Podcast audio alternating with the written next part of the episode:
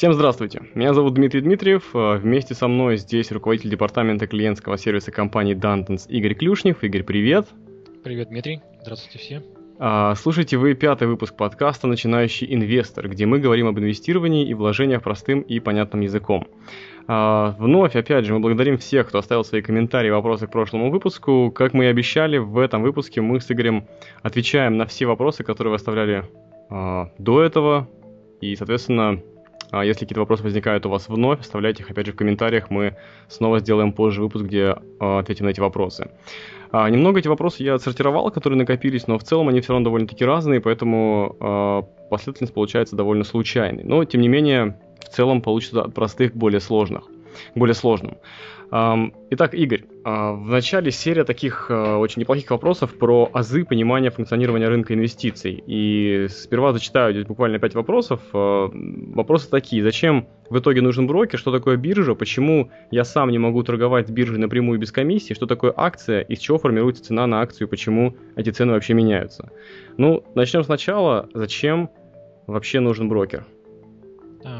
Ну, в общем-то, мы на самом деле этот вопрос немного освещали в наших ранних выпусках. А брокер это ваш проводник на фондовый рынок. То есть брокер, он предоставляет вам все необходимое для того, чтобы вы могли инвестировать и заниматься трейдингом. Он предоставляет вам э, выход, доступ к бирже, он э, дает вам, например, программу или дает вам возможность позвонить ему и выставить э, заявку по телефону, э, и он предоставляет всю необходимую отчетность, то есть вы видите Э, по тем документам, которые он присылает, как изменяется у вас а, ваш депозит. Mm-hmm. Собственно, вот э, именно для этого нужен и брокер. То есть он помогает вам в вашей ежедневной, ежемесячной торговле. Хорошо, тогда вот следующие два вопроса, которые в целом довольно связаны. Что такое биржа и почему я сам не могу торговать с биржей напрямую без комиссии? Почему и что такое? А, ну, собственно, начну, да, с вопроса, что такое биржа. Биржа – это компания, это юридическое лицо, а, которое обеспечивает работу а, фондового рынка. А, то есть, которая сводит между собой покупателей акций и продавцов. Почему нельзя торговать напрямую через биржу. А, ну вот представь себе, а, да, я уже сказал, что биржа это компания, то есть это юридическое лицо, и представь себе вот бирж в Америке, основных, да, всего три. И вот эти три биржи, они должны будут обслужить всех инвесторов а, по всему миру. Ну, то есть представь себе, что в Москве а, три Ашана, и в нем работает по одной кассе. Хорошее сравнение. Ну вот, да, то есть, ну, это огромный поток, то есть это должна быть какая-то совершенно гигантская компания, а, в которой работает совершенно гигантское количество людей, потому что инвесторов по всему миру а, миллионы, а, да, и, собственно, каждому нужен, нужна какая-то информационная поддержка, да, есть у каждого у клиента есть свои вопросы, он хочет позвонить, да, нужно звонить на биржу, да, и там задать свой вопрос, соответственно, ну, как и писаешь, какие там очереди вопросов и так далее.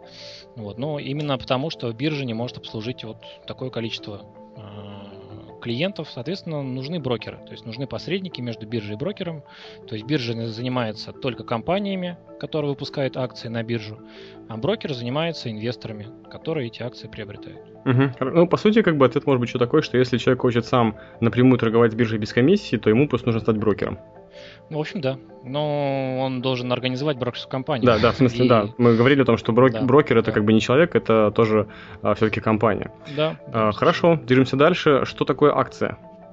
А, акция это ценная бумага, которая представляет собой владение долей в компании. То есть, когда ты покупаешь акцию, а, ты становишься на самом деле совладельцем этой компании. Ты, конечно, получаешь какой-то небольшой процент да, от пакета акций, то есть ты приобретаешь э, достаточно небольшое количество, э, но ты э, зато претендуешь на прибыль, э, которую эта компания получает.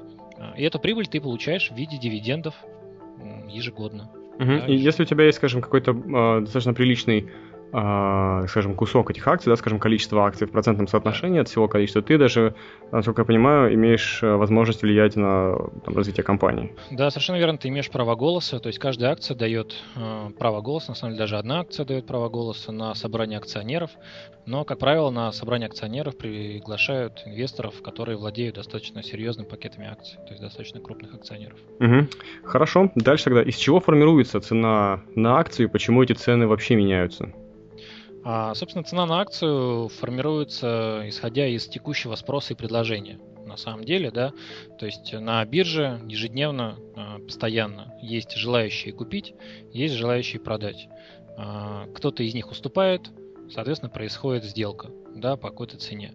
Вот именно баланс а, покупателей и продавцов определяют цену, текущую цену акций. Поскольку, поскольку этот баланс меняется постоянно, постоянно меняется а, там, текущая ситуация макроэкономическая в мире, да, там, там ситуация в компании, какие-то новости выходят. А, соответственно, баланс покупателей и продавцов постоянно меняется. Соответственно, кого-то, кто-то становится более активным, да, например, покупатели, они начинают покупать активнее по текущим ценам, которые предлагают продавцы, они не, не ждут, а, и, соответственно, это заставляет цены на акции двигаться вверх и вниз. Угу. Хорошо, движемся дальше. А, вопрос, э, на самом деле вопрос от меня, однажды записал себе его, помню, когда мы с тобой обсуждали, ты говорил такую фразу «открыть позицию», там, «закрыть позицию», так, ну, ты говорил именно «открыть позицию». Меня заинтересовало, а, что вообще такое позиция, что значит «открыть позицию»? Позиция, это значит э, купить акции, да, вот ты покупаешь акции, это твоя позиция.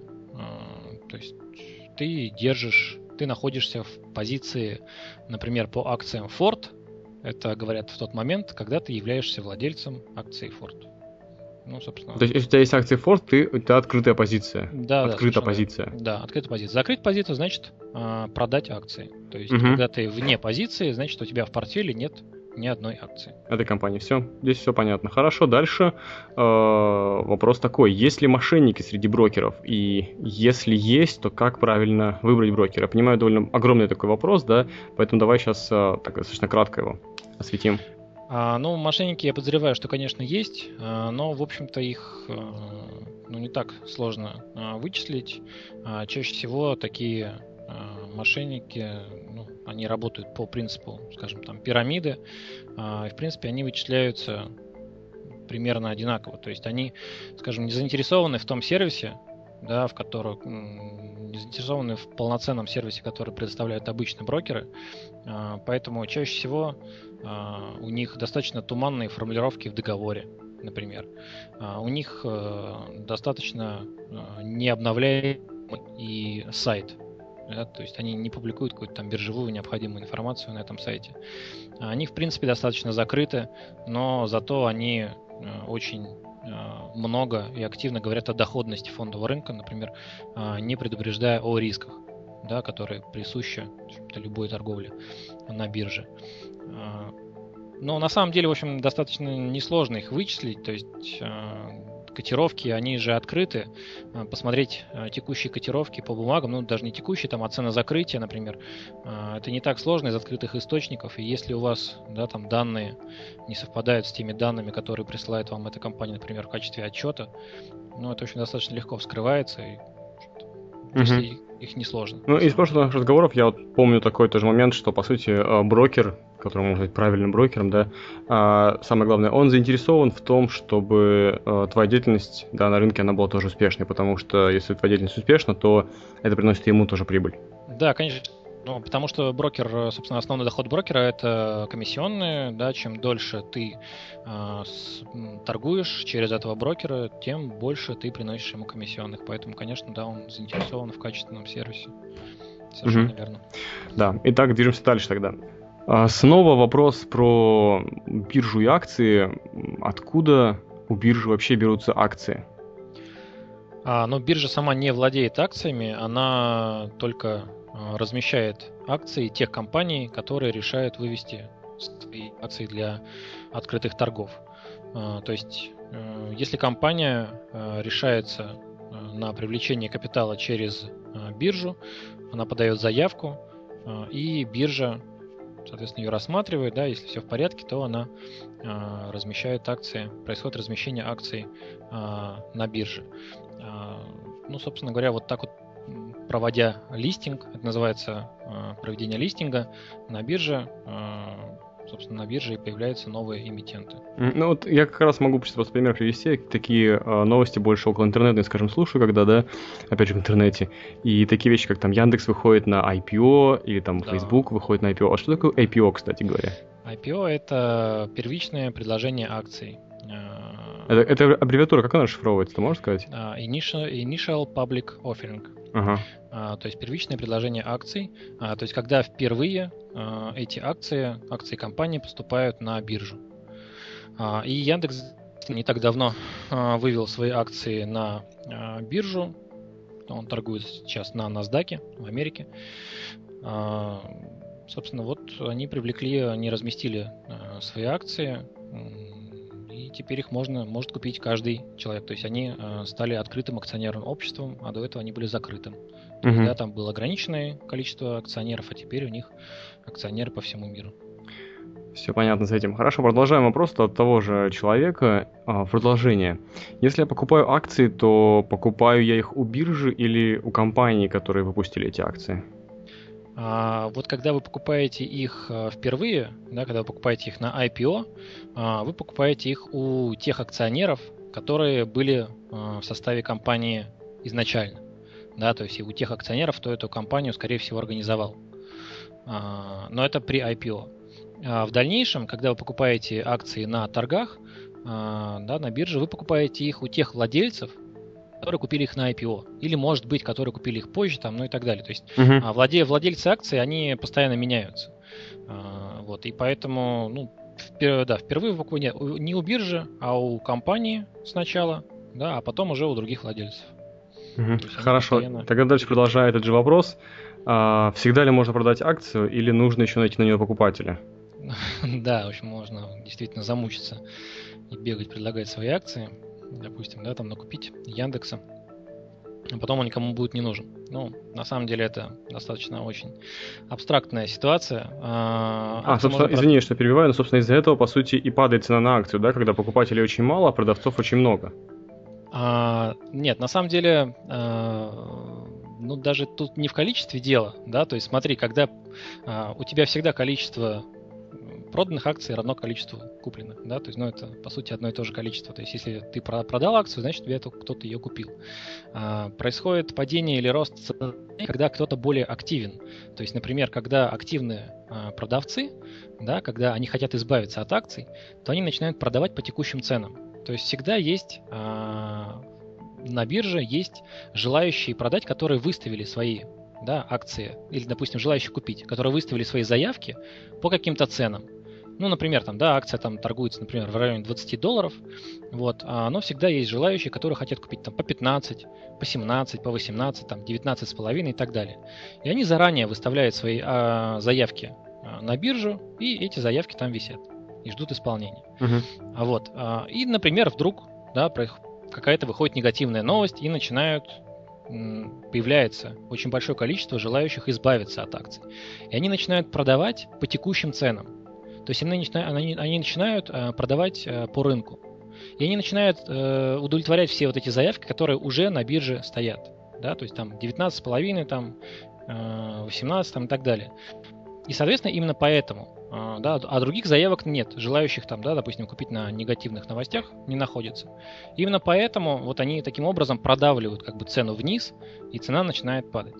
Да, но при этом количество всегда покупателей продавцов, оно ну, собственно говоря, оно равно. Просто активность одних, а, собственно, заставляет а, цену двигаться вниз или вверх. Угу, да, все, понял. Ну и все-таки, возвращаясь к вопросу, а, получается, что все-таки не всегда можно будет найти покупателя, которому ты можешь свою акцию продать. И что в ну, таком случае вообще происходит, если кратко?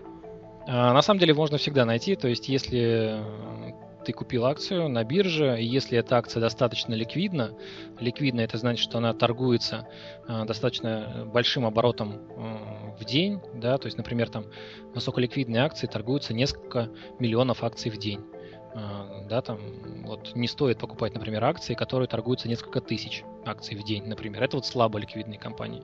Вот если ты купил высоколиквидную компанию, там среднеликвидную компанию, то ты всегда найдешь продавца, а, точнее покупателя на свою акцию. То есть, ну, в общем-то, это это будет несложно. То есть всегда в, на бирже будут некоторые заявки от покупателей, и ты всегда можешь ее продать. Угу. Хорошо. А, и движемся дальше тогда. А, вопрос такой, как вы оцениваете Форекс в сравнении с фондовым рынком? Мы уже об этом с тобой тоже говорили немного про Форекс, а, опять же, кратко. А, ну, освежи, что там было, как? Да, там, ну, собственно, основное для меня Форекс это рынок, который никаким образом не регулируется законом, и, соответственно, ответственность брокеров на этом рынке, она никаким образом не может быть да, там, загнана в какие-то рамки. То есть они, по большому счету, ну, могут делать примерно ну, почти все, что захотят, да, в рамках того договора, который вы с ними подпишете. Вот, и поэтому, ну, в общем, достаточно рискованный, на мой взгляд, рынок. А, ну, во-первых, потому что регулируется законом, во-вторых, э, ну, просто движение валют для меня гораздо менее понятный э, предмет, нежели движение акций. То есть, если за акцией это стоит какой-то реальный бизнес, угу. то что стоит за движением валют, там слишком уж много факторов. Э, и на акцию там влияет много факторов, а на валюту там еще Такой коэффициент случайности намного выше получается. Да, то есть там нет основного направления, например, на фондовом рынке есть основное направление, да, рынок постоянно растет, а на валютном рынке такого направления нет, он просто движется в бок, вправо, вот, собственно, и все. Хорошо, окей, Игорь, дальше следующий вопрос. А, одна из книг мы с тобой тогда рекомендовали, точнее, ты рекомендовал книги, которые стоит почитать, вот одна из них «Воспоминания биржевого спекулянта», и вот один из людей спрашивает, что он как бы читает эту книгу и спрашивает, а, мы будем идти по пути понимание того, какую следующую цифру продиктует телеграф. Если а... объяснишь, что это за вопрос, что он предполагает этим вопросом, потому что я сам не очень понимаю. Я понимаю, это цитата какая-то из книги. Ну да, это цитата. А, ну, ска... раньше котировки, собственно, да, передавал телеграф. И собственно, брокеры э, сидели в зданиях э, бирж, э, и да, и была такая так называемая лента, э, телеграфная лента, э, которая выводилась там, скажем, ну, сначала там просто на доске, да, ребята писали мелом, они смотрели на эту ленту, да, и ретранслировали там, конечно, с задержкой, там, с какой-то, те данные, которые, те цены, которые показывал телеграф. То есть телеграф передавал текущие цены на акции. А, и, собственно, главный герой книги, он э, занимался тем, что он, э, ну, собственно, настолько смог разобраться в движениях цены на акцию, что он мог предполагать, какую следующую цену да, выдаст телеграф на эту акцию. А, ну, в общем, да, действительно, мы будем идти по пути того, что, в общем-то, будем изучать, как... А, Предугадать как, телеграф. Ну, как предположить, как, как предположить, да, наиболее вероятное движение дальнейшее движение цены. Да, действительно будем стараться делать именно это. То есть, угу. да, открывать позиции в, в направлении наиболее вероятного движения. Хорошо. А, следующий вопрос а, про такой достаточно обширный, про понимание того, как ты оцениваешь, а, стоит покупать, не стоит акции. Ну, зачитаю, как он есть, да. Как бы как ты оцениваешь, стоит или не стоит покупать или продавать акции той или иной компании. Это больше математика, то есть можно оценить потенциал акции, посмотрев на график роста и падений. Или это больше интуиция, нужно быть в курсе, постоянно слушать разные аналитические бизнес-программы на радио, телевидении, слушать возможные бизнес-новости и так далее. То есть что больше, математика, либо вот э, такое вот знание общего всего, либо интуиция? Как ты это делаешь? А, ну, я это делаю пока что больше с помощью математики. То есть я больше оцениваю именно график а, компании, график акции. И, соответственно, на основании а, уже графика я принимаю решение о том, покупать это или нет.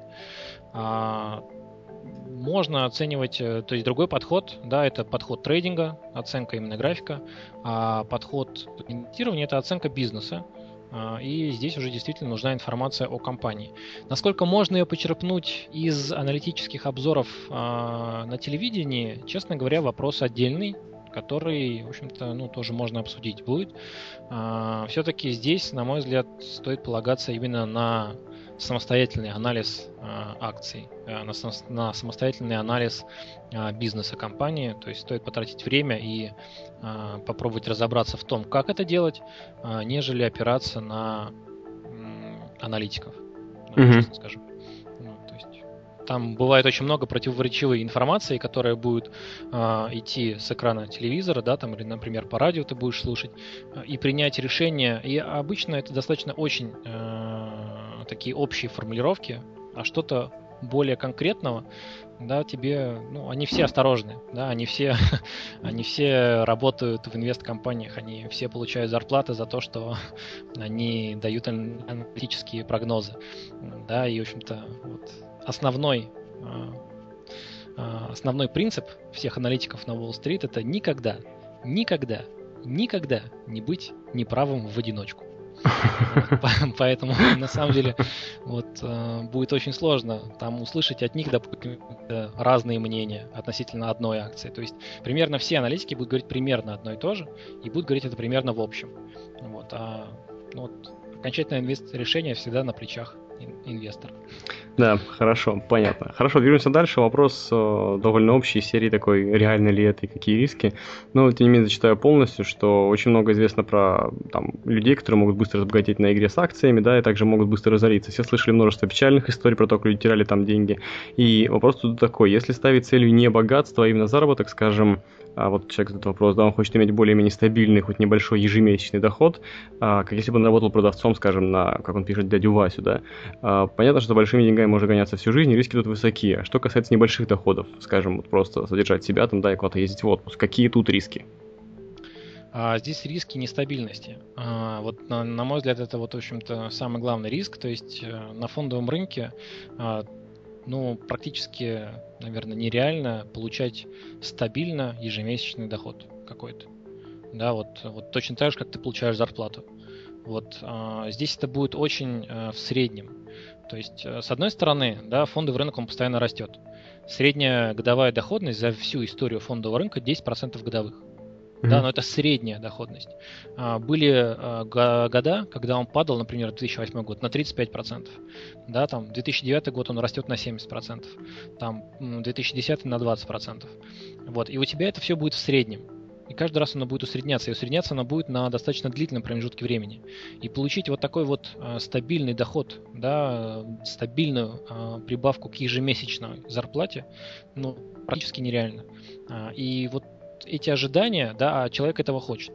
Человек очень хочет стабильности, а, человек очень хочет вот прогнозировать, да, свои доходы. А, но вот именно как-то вот полностью спрогнозировать доход на фондовом рынке очень достаточно сложно. Тут можно сказать, что ты его, вероятнее всего, получишь на длительном промежутке времени. Да, если будешь придерживаться там определенной стратегии. С очень высокой вероятностью ты его получишь. Но в какой момент и сколько, вот этого сказать очень, ну, практически невозможно. И вот, ну, это вот главный риск, наверное, то, что, то, что это все нестабильно. То есть mm-hmm. то, что, то, что это все в среднем на длительном промежутке времени. А ожидания, да, у всех вот, ну... Здесь и сразу. Да, здесь и сразу, да. да. Хорошо. А, парочка вопросов, которые такие более, что ли, специфические и, скажем так, сложные. Да, мы с тобой говорили в одном из выпусков, в одном из выпусков а, ты подобрал такое понятие, как плечо. Я напомню, это размер так называемого некого кредита, да, от брокера, насколько я правильно да, понял. То есть, да, если у тебя есть, скажем, 1000 долларов на твоем счету, то угу. а плечо это та сумма, которая есть дополнительно к этому для покупки акций. Если не ошибаюсь, да. это сколько плечо составляет? Ну, один к четырем внутри дня для торговли внутри дня, то есть на каждую тысячу долларов ты еще можешь три взять заемных. Ну, да. и хорошо, вопрос такой. Э, плечо внутри дня 1 к 4, и если оставлять позицию вне одной сессии, то плечо 1 к 2. Угу. Что происходит, если я купил акции на все деньги с учетом кредита, но происходит закрытие сессии? Ну, существует, соответственно, риск-менеджер э, в каждой компании, который следит за этим, и он действительно принудительно закроет позицию чаще всего. Ну, он, он вполне возможно, что он позвонит и скажет, что давайте прикроем позицию, то есть предложит клиенту закрыть ее самостоятельно, а, но в принципе он имеет право ее закрыть без совещания, без совещания с клиентом. Угу. И продолжение этого вопроса идет еще, что когда я открываю позицию, должен ли я указать, что она будет внутридневной или а, если пытаюсь через ночь, то она просто автоматически закроется закрытием сессии. Ну, собственно, ты ответил на этот вопрос, да, то есть... Э, Нет, там... да, указывать не нужно, то есть, ну, да, каждый клиент, в общем-то, волен держать, как он хочет, просто есть лимиты, да, для торговли внутри дня, для, для переноса овернайт через ночь, а, вот, поэтому, если вы оставили позицию в пределах овернайт, все в порядке, да, значит, она будет перенесена. Если вы оставили какой-то превышающий лимит, то он будет просто прикрыт до, до того лимита, который э, допустим, и, собственно говоря, все. То есть, э, обобщить, чтобы, то есть, скажем, у тебя есть на, на счету 1000 долларов, да, на, да, по сути, ты можешь покупать акции на 4000 внутри дня. Если да. покупаешь, у тебя в конце дня куплена акция, скажем, на 3500 долларов, да, то тебе нужно будет закрыть все позиции, чтобы у тебя максимум было куплено на 1000. Нет, э, почему? Второе плечо овернайт, то есть, второе, то есть ты можешь оставить позиции на 2000 долларов для переноса на, на следующую ночь. А, то есть плечо как бы вот это да, да, на ночь, да. но один к двум идет, да? Да, да, совершенно верно. А, на ночь все. один к двум, да, а внутри дня один к четырем. То есть, да, если ты сформировал на 3500, то на полторы тысячи должен закрыть, а на 2000 ты можешь оставить. Хорошо, понятно. А, и, собственно, последний вопрос, а, который мне совершенно непонятен. Написано, расскажите про HYIP, Многие обещают огромные ежемесячные проценты. Где существует стратегия инвестирования в подобные проекты, как максимально обезопасить себя, и стоит ли вообще серьезно относиться к подобным проектам? Что это вообще такое? Это я уже дописал себе. Да, я понял. А, а, хайп, да, как вот читается, uh-huh. это аббревиатура, это High Yield Investment Program. А, да, то есть программа высокой доходности. А, вообще говоря, это мошеннический проект, похожий на инвестиционный фонд с высокой доходностью. А, такое определение дает Википедия. А, честно говоря, ну, в общем, да, это пирамиды, которые ну, выплачивают а, проценты, которые выплачивают достаточно высокие проценты за счет привлечения новых средств, новых инвесторов. Как и в любой пирамиде, ну, это, соответственно, да, это мошенническая схема, которая долго работать не может и которую, ну, на мой взгляд, не стоит рассматривать э, серьезно. Э, как бы единственная стратегия, которая здесь может быть, если уж вы решили все-таки, несмотря ни на что, в этом поучаствовать, да, тут Единственная возможность в этом заработать, это выскочить до того, как она закроется. Ну да, как в любой пирамиде, собственно. Да, как в любой пирамиде. То есть, если вы считаете, что вы сможете как-то спрогнозировать момент закрытия да, этой компании, то, ну, почему бы нет, да, чем выше риск, тем выше доходность, то есть вы это понимаете и вы осознаете и как бы участвуете.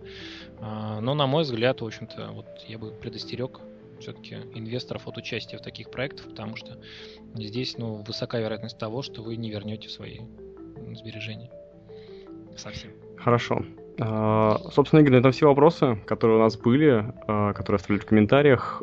Если есть что еще добавить, Давай. А, ну, на самом деле, я бы на самом в следующем выпуске, наверное, может быть, прокомментировал бы а, даже не столько вот именно вопрос. Я там видел несколько интересных комментариев, а, которые оставляли а, по ходу а, наших а, подкастов, по ходу выхода наших подкастов. А, я бы, наверное, сделал бы отдельный выпуск по комментариям этих комментариев. Вот. Ну, то есть там действительно были освещены некоторые такие вопросы трейдинга, то есть там видно, что писали люди, у которых есть какой-то личный опыт.